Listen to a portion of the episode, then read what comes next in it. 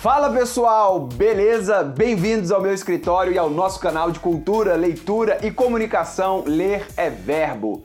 Hoje vamos falar sobre comunicação. É, comunicar é o futuro.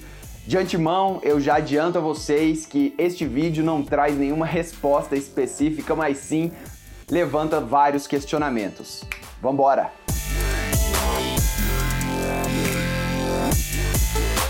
Bem, antes de mais nada, eu gostaria de pedir para você se inscrever aqui no canal, né? O que, que te custa? Um clique? Qual que é o preço de um clique? Nenhum para você. Esse vídeo vai estar disponível em formato de podcast, onde você pode achar em qualquer tocador de podcast aí do mundo, beleza? E também temos o nosso site lereverbo.com, onde uma parte, a parte escrita, o roteiro desse vídeo vai estar tá lá. Eu faço um roteiro, mas nem sempre sigo o roteiro, por isso é legal complementar essas informações, beleza? É, esse vídeo de hoje foi baseado numa palestra que minha mulher fez chamada Seja a Mudança Criativa que Você Quer Ver no Mundo. E é muito legal a gente levantar esses questionamentos aqui, porque a gente vai falar sobre a sua participação no mercado de trabalho e a sua participação como prestador de serviço. A galera aí que me assiste, eu não sei em que pé que tá, né, mas com certeza vai ser útil aí para todo mundo. Bem, vamos começar com uma citação da Beia Carvalho, que é uma consultora de negócios de um site muito legal, projeto, site, sei lá o que é aquilo, chamado Five Years From Now, cinco anos para frente, mais ou menos assim. Ela fala que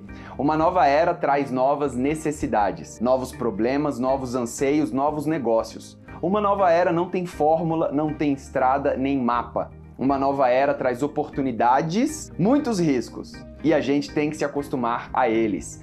E que nova era é essa que ela está falando? É a era da tecnologia, meu irmão. A era da comunicação em rede, da comunicação em massa, a era da cognição digital. É a era híbrida entre tecnologia e seres humanos. Fico vendo meu irmão aí, está com 16 anos. Cara, vão ter desafios aí para vocês. E eu espero contribuir um pouquinho para abrir a mente de vocês para isso, porque o que eu acredito é que essas profissões que estão encaixotadas já, elas vão sofrer muito, né? O que, que são profissões encaixotadas?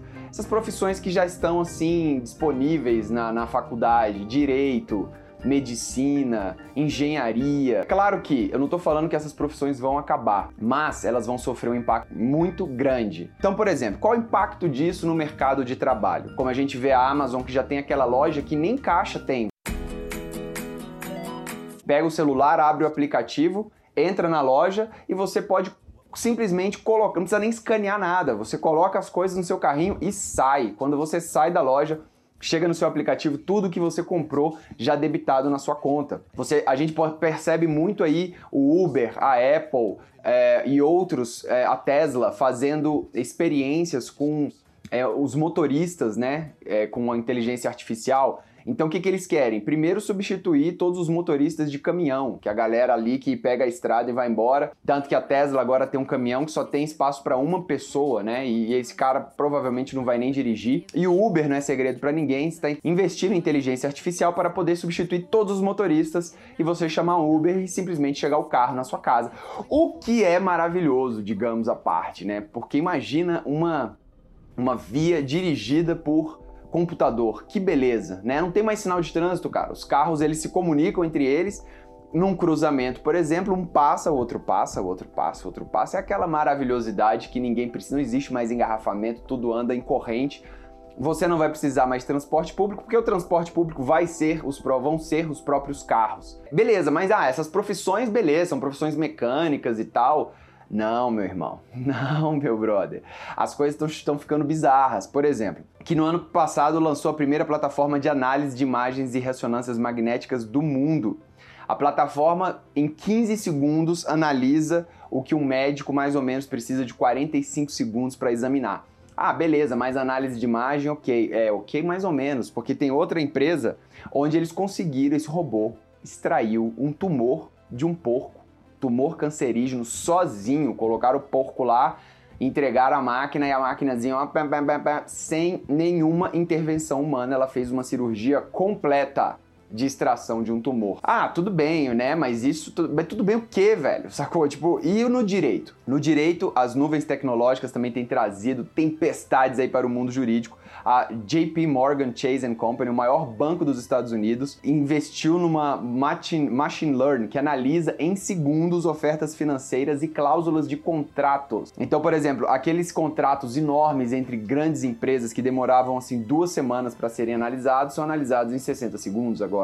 Eu fiz direito, eu sou bacharel em direito e direito, cara, é uma profissão que tem muito espaço para algoritmo entrar. Então, assim, o que eu quero dizer é cuidado com essas profissões que vêm de muito tempo, porque o futuro não vai ser dessa forma, o futuro vai ser criativo. Mas eu não estou aqui para trazer respostas, como eu disse no começo do vídeo. Eu estou para levantar questões e falar sobre a minha área. A minha área é a comunicação. Há 17 anos eu escrevo e atuo no grupo de teatro Companhia de Comédia G7. Por isso eu tenho essa habilidade de me comunicar com as pessoas e eu quero que você desenvolva duas habilidades: habilidade de se comunicar e habilidade de escrever histórias. Escrever histórias é fundamental. Não tem uma forma específica para você escrever histórias.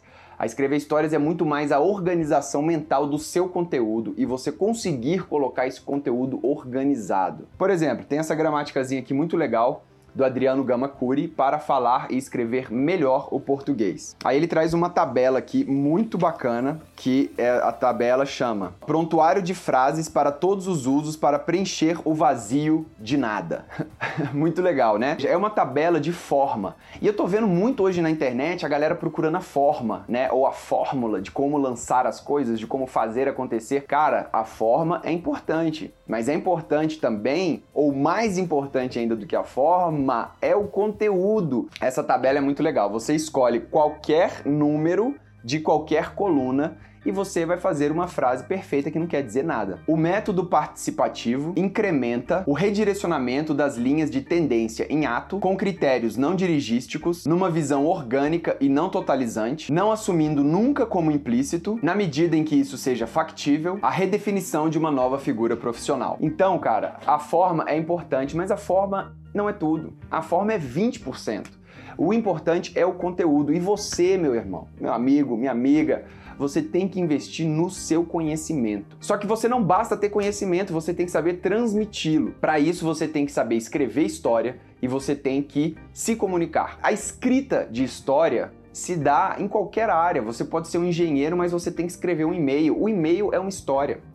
Você tem que ter um início, meio, fim, você tem que ter o desenvolvimento daquilo que você está pensando. Então é muito importante que você saiba escrever história e se comunicar. E eu estou aqui para bater nessa tecla, porque essa é uma habilidade do futuro. Então se a gente percebe que o futuro vai ser marcado por uma grande transformação tecnológica, entre o mercado e os consumidores. Se você está do lado do mercado, você tem que ter habilidades para poder trabalhar dentro do mercado, escolher uma profissão. E a sua profissão vai depender da, do que você quer fazer, do que você gosta de fazer, porque se você for fazer algo que você não gosta, um algoritmo vai fazer por você.